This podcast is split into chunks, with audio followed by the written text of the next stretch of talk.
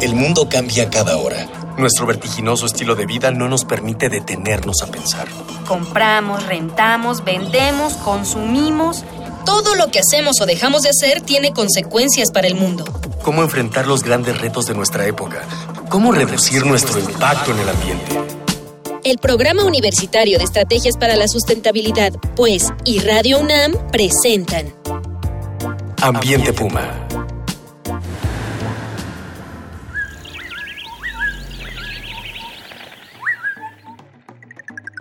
Tal? ¿Cómo estás? Soy Mireya Imas, directora del Programa Universitario de Estrategias para la Sustentabilidad de la UNAM. Y como siempre le doy la más cordial bienvenida a este su programa Ambiente Puma. Voces, ideas y acciones sustentables. En la emisión pasada estuvimos platicando sobre Xochimilco, Xochimilco en crisis, y comentábamos sobre la problemática y la importancia de este espacio para la Ciudad de México y para el mundo. Acompáñenos, vamos a seguir platicando sobre este tema, que bueno, ya es como histórico en las discusiones de sobremesa en esta ciudad desde hace muchos, muchos años. Y sobre todo si uno platica con Luis Zambrano, que nos acompaña hoy aquí en el estudio. Él es investigador del Instituto de Biología de la UNAM y es el responsable de la Reserva Ecológica del Pedregal de San Ángel de la UNAM y trabaja Xochimilco y trabaja también con uno de los animales más icónicos de es el ajolote. Antes de seguir comentando, nos vamos a ir, como siempre, a escuchar las voces de las y los universitarios, a quienes en esta ocasión les preguntamos, ¿qué harías tú para proteger Xochimilco?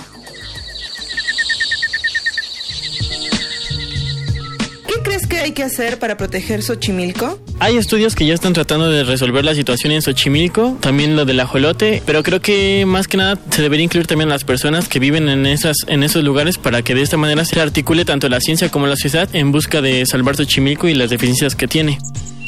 Yo creo que lo que hay que hacer es cambiar muchas políticas públicas, pero yo uno desde el inicio, cómo está enfocada la ciudad, que no sea nada más la ciudad un lugar donde se desarrollen servicios, que es casi lo que siempre se hace, se resuelven servicios, sino que también se puedan generar este tipo de productos y se les dé beneficio, ¿no? Y a lo mejor no solamente dejarlo en Xochimilco, sino que de Xochimilco empiezan a salir propuestas que se puedan implementar en toda la ciudad.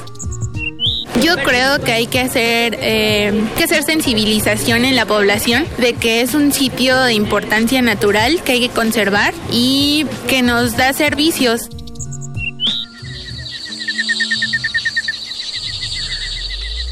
Vamos a comentar sobre este tema que mencionaron dos, al menos dos de las chicas que entrevistamos, del tema de servicios y la conservación de servicios. Queremos suponer que se están refiriendo a los servicios ambientales y bueno, pues le vamos a preguntar a Luis, ¿cuáles son los servicios ambientales que presta un espacio como Xochimilco a una ciudad como la nuestra? Bueno, Xochimilco da múltiples servicios ambientales. Los servicios ambientales hay que acordarse que es como el amor no correspondido.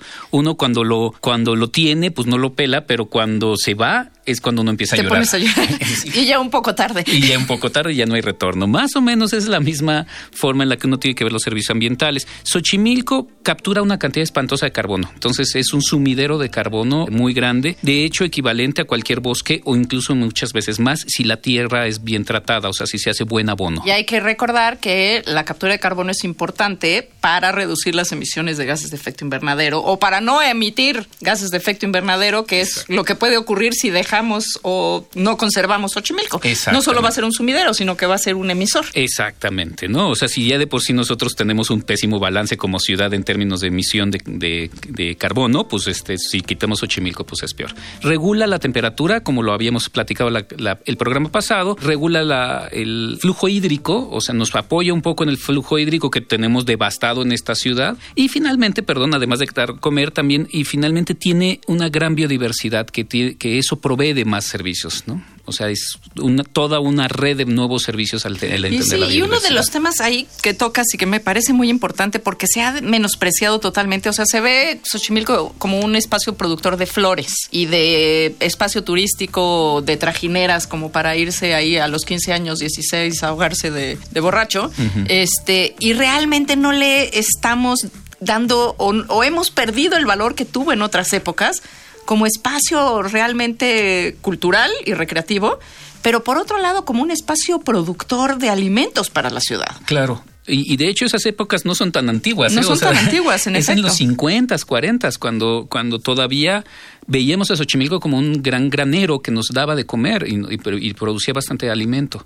Este, creo que es hacia donde tenemos que retornar. O sea, sí hay una zona muy importante de producción de flores, pero las nuevas técnicas que se están tratando de implementar justamente en términos de chinamperos no solo producen flores, sino, produ- sino alimento, ¿no?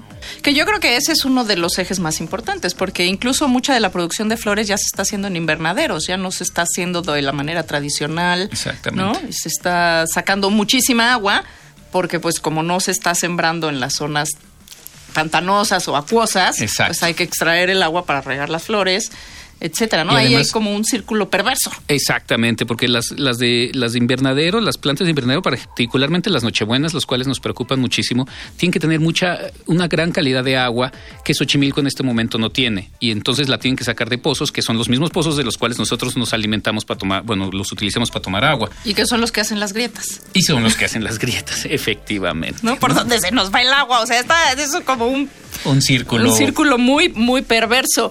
Este, ¿cuál, cuál, ¿Cuál es el futuro de Xochimilco? Porque tenemos toda esta parte del abandono de la, de la zona chinampera, de la zona de la conservación del agua y al mismo tiempo un crecimiento desmedido de asentamientos urbanos. Sí, digo que eso es otra de las cosas que estábamos platicando la vez pasada, que es como un sistema muy complejo, ¿no? Este, ¿cuál es el futuro de Xochimilco? Mira, si me hubieras preguntado hace 10 años que empezamos a estudiar Xochimilco, te hubiera dicho, híjole, yo creo que sí se va al nabo. Este, ¿Y hoy, hoy eres más optimista? Hoy soy más optimista. Qué Y- bueno. y, la razón es porque al estar muy metido ahí hemos empezado, se han empezado a generar sinergias con los mismos Xochimilcas. La atención de la Ciudad de México hacia Xochimilco ya es infinitamente mayor. Hay mucha gente que está demandando productos de Xochimilco y lo que estamos tratando de hacer ahora es, bueno, este, potenciemos en la producción chinampera, una, poten- una producción chinampera tradicional, o sea, tampoco estamos inventando el hilón, el hilo El agua negro. tibia, Sí, ¿no? exactamente, o sea, lo que estamos haciendo es regresemos a lo que hacíamos antes de los 50, ¿no? Si logramos hacer lo que hacíamos antes de los 50, Xochimilco se salva.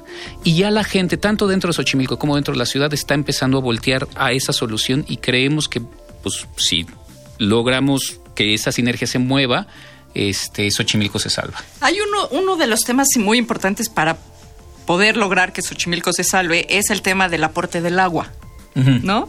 O sea, los ríos que antes alimentaban y llegaban a esta zona, pues prácticamente están cerrados, secos, desviados, lo que sea.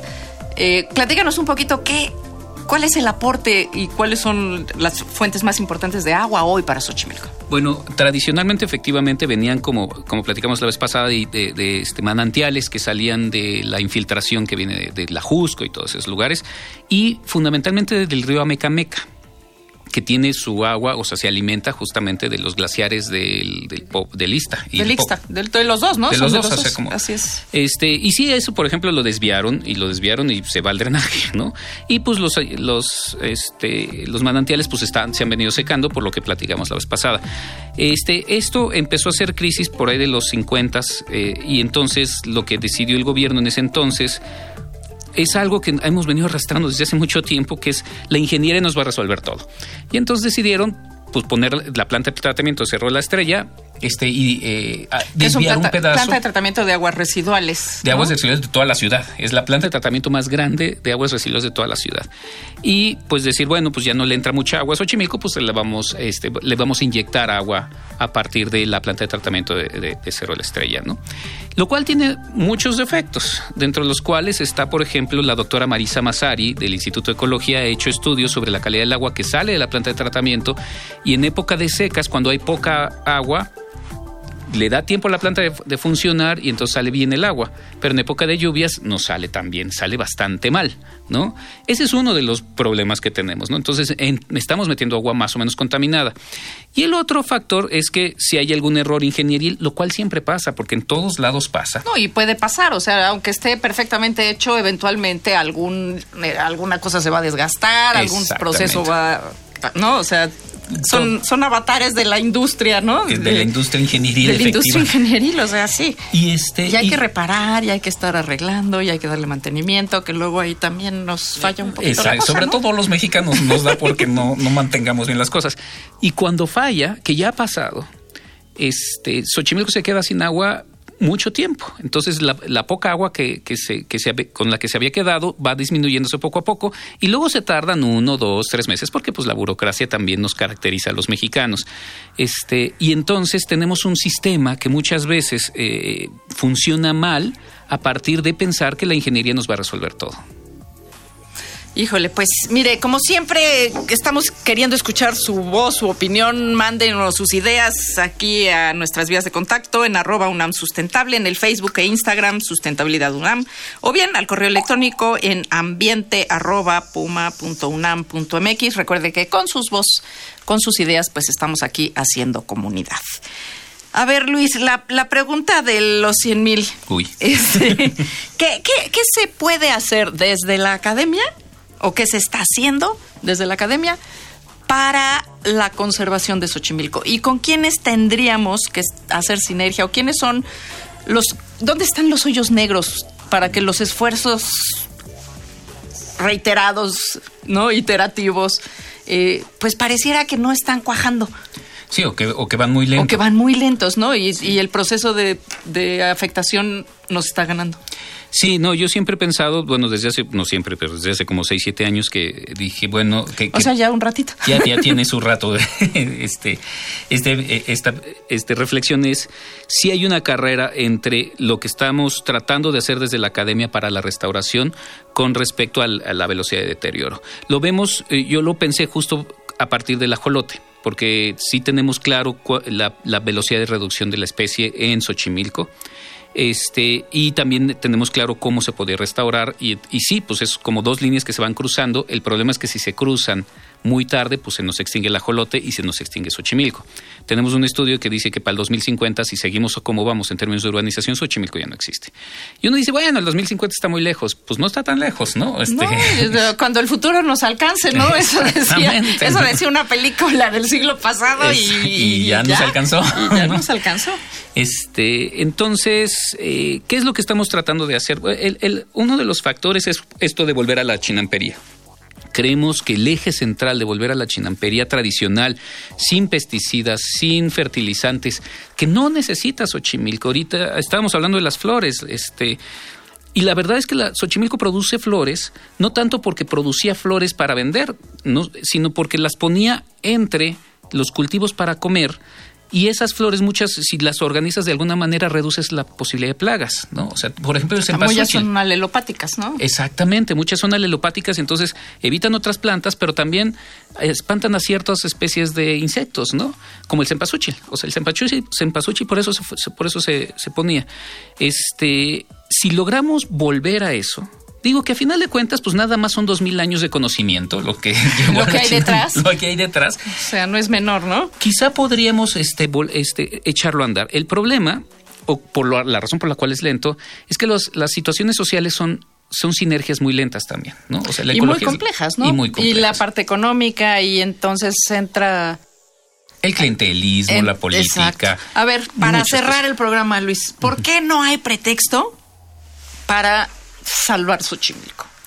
¿Por qué no hay pretexto? Bueno, porque si, si este, bueno, si nos, si perdemos Xochimilco nos quedamos sin ciudad. Ese es uno de los que dicen los Xochimilcas y yo lo, yo lo creo bastante, ¿no? Híjole, pues, este... pues ese, pues, pues ahí lo tiene usted, o sea, y la verdad es que sí, perderíamos, perderíamos todos, perdería la ciudad y probablemente los equilibrios más precarios de esta ciudad terminarían rompiéndose.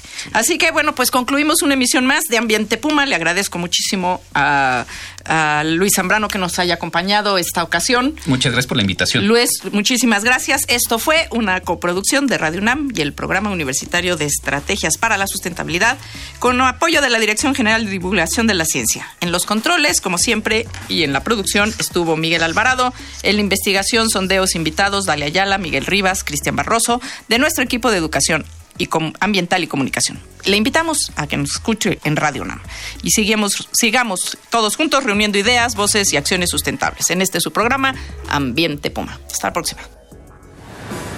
Una pequeña acción. Un cambio de actitud. Nuevos hábitos. Y nuevas formas de entender y relacionarnos con el mundo. Paso a paso. Aportamos un granito de arena. Para construirnos un futuro. El Programa Universitario de Estrategias para la Sustentabilidad, pues, y Radio UNAM presentaron Ambiente Puma.